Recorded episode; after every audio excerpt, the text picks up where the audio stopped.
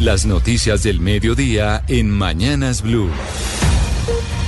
Al mediodía nos conectamos con los periodistas del servicio informativo de Blue Radio para que usted se actualice de lo más importante que está pasando en Colombia y en el mundo.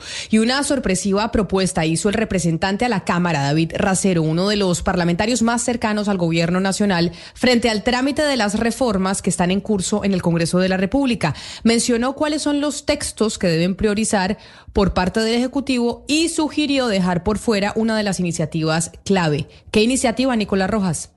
Al pulmón de cada iniciativa del gobierno y consciente de que en el Senado el Ejecutivo se juega todo o nada para aprobar las reformas, el representante David Arracero, uno de los alfiles del presidente Petro en el Congreso, propone concentrar los esfuerzos este semestre en la reforma pensional. Asegura que la reforma laboral se puede discutir después de este semestre. Creo que los tiempos más expeditos es para la reforma pensional. Reforma laboral tendremos hasta el otro año de seguir trabajando. Eh, hay unos indicadores macroeconómicos, como todos sabemos, que amerita que la reforma laboral tenga un poco más de discusión. La razón de esta petición es que la reforma pensional y la reforma de la salud están en una carrera contra el tiempo que tiene como fecha límite para su aprobación el 20 de junio. Gracias, Nicolás. Y a propósito de la caída de una formaleta del puente de la calle 100 con Avenida Suba en Bogotá, se pronunció hace algunos instantes el director del IDU. ¿Qué dijo Nicolás Rodríguez? Muy buenas tardes. Eslobodan, muy, muy buenas tardes. Eh, desde acá, desde la calle 100 con Avenida Suba, el director del IDU, Orlando Molano, confirmó que no hubo lesionados que se trató básicamente del desnivel de la formaleta que se cayó por un lado, como los estábamos anticipando en el adelanto anterior, y que también pues se iba a remover la formaleta completamente para seguir adelantando los trabajos de la construcción del puente de ese punto del norte de Bogotá. Pero escuchemos específicamente el reporte del director Orlando Molano. No, miren, primero aclararle a todos los bogotanos que no colapsó ni el puente ni la estructura del mismo es simplemente el carro de desmonte, la, formaleta o molde para que lo entendamos, con la que se funde el puente que se movió de la esquina que se estaba moviendo la semana pasada, los que vinieron, ustedes vinieron a verlo, en la fundición se movió hacia atrás estos 15 metros y en el desmonte de esto se desniveló una eh, de las diferenciales, se movió más rápido y por eso se descolgó la formaleta. Eso fue lo que pasó. Nunca hubo riesgo de las personas, no hay una sola personería, nunca hubo riesgo del puente y como ustedes ven siempre está asegurada la zona. Entonces gracias a Dios pues todo ha salido bien. Eso, Dani, también mencionaba el director de la institución que nunca hubo tampoco pues la necesidad de socorrer o de traer cuerpos de apoyo debido a que no habían pues personas lesionadas. También mencionó que la obra está en su punto de ejecución exacto, que no hay atrasos y que por cierto pues la orden eh, exacta del alcalde Carlos Fernando Galán es continuar las labores. Lo que le comentaba, ya se está recogiendo la eh, plataforma que se cayó para continuar los trabajos en este punto de la ciudad.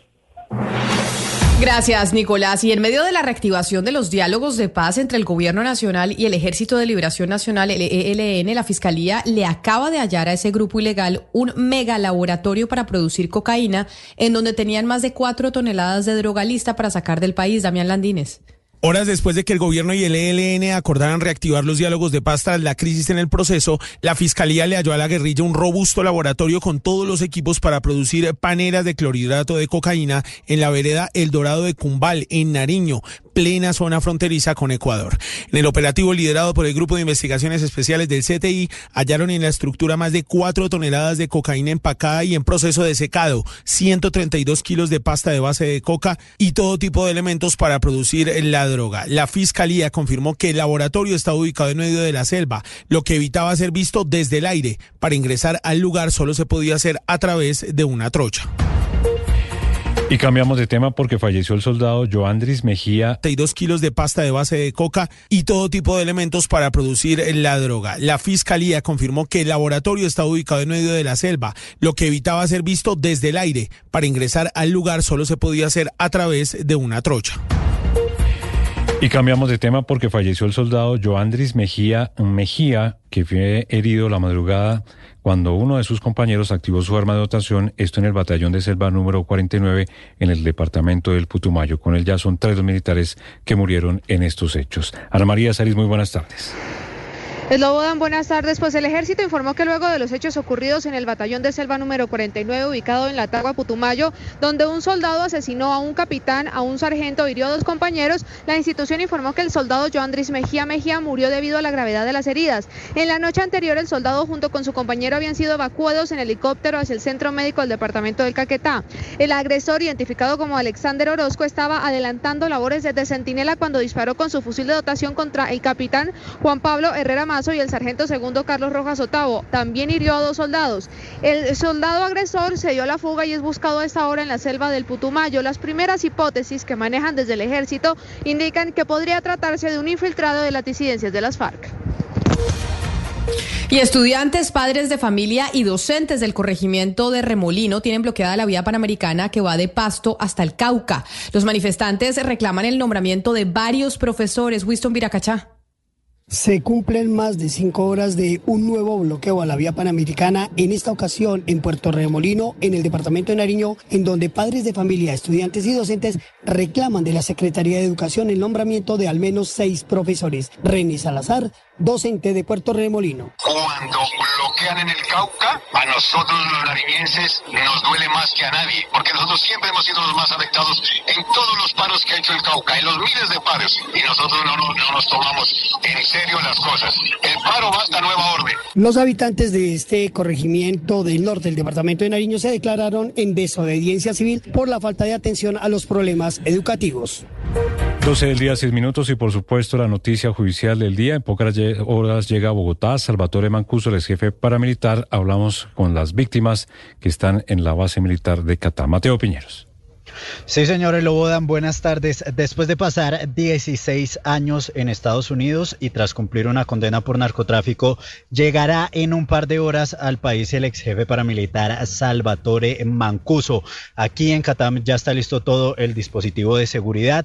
Primero llegará a la dirección de antinarcóticos. Allí pues tendrá que poner sus huellas y le será notificada su orden de captura y posteriormente saldrá desde aquí hacia la Dijín, donde permanecerá por algunos meses mientras, eh, entre otras cosas, su equipo de defensa trata de resolver la situación de su libertad.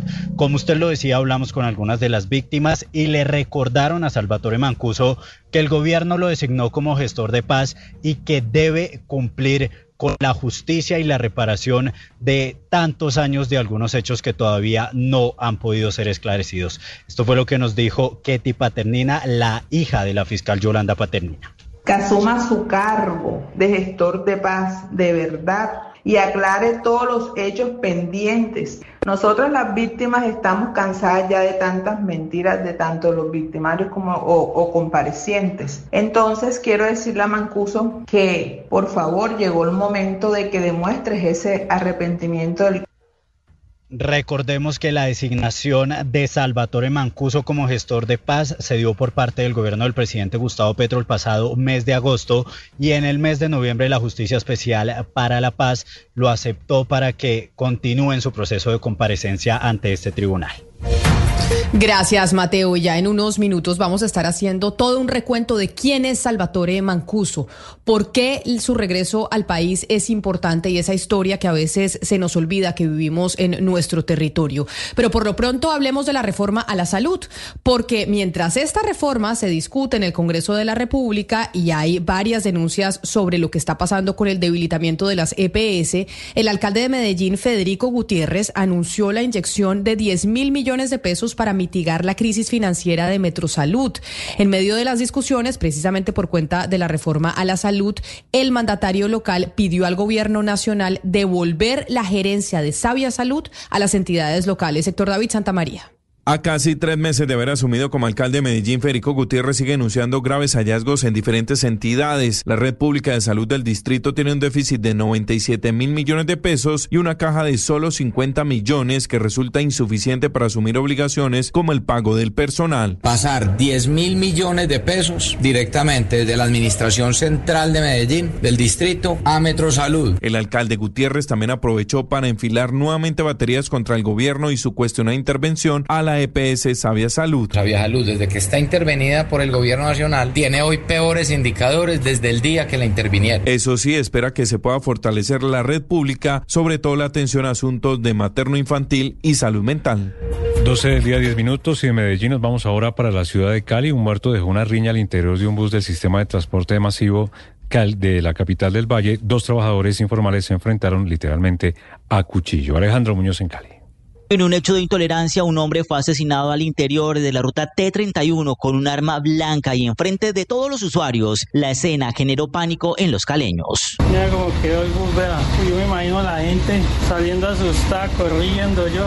Mire eso, vea. Caso se presentó cerca de las 10 de la noche cuando la ruta del mío se encontraba en la calle Quinta con carrera 34 en el sur de la ciudad, en el barrio San Fernando, cerca de la estación Estadio. La riña fue entre dos personas que se dedican a laborar al interior del sistema de transporte. El coronel Carlos Oviedo es el comandante de la Policía Metropolitana de Cali. Son vendedores ambulantes y el otro al parecer es una persona que canta al interior del bus, ya con unas situaciones personales anteriores, eh, sale lesionado con arma blanca, uno de ellos es trasladado de manera inmediata a un centro médico asistencial, pero desafortunadamente por la gravedad de las heridas fallece. El oficial reiteró que una patrulla que a esa hora se encontraba en el lugar de la tragedia logró la captura de dos personas responsables del crimen.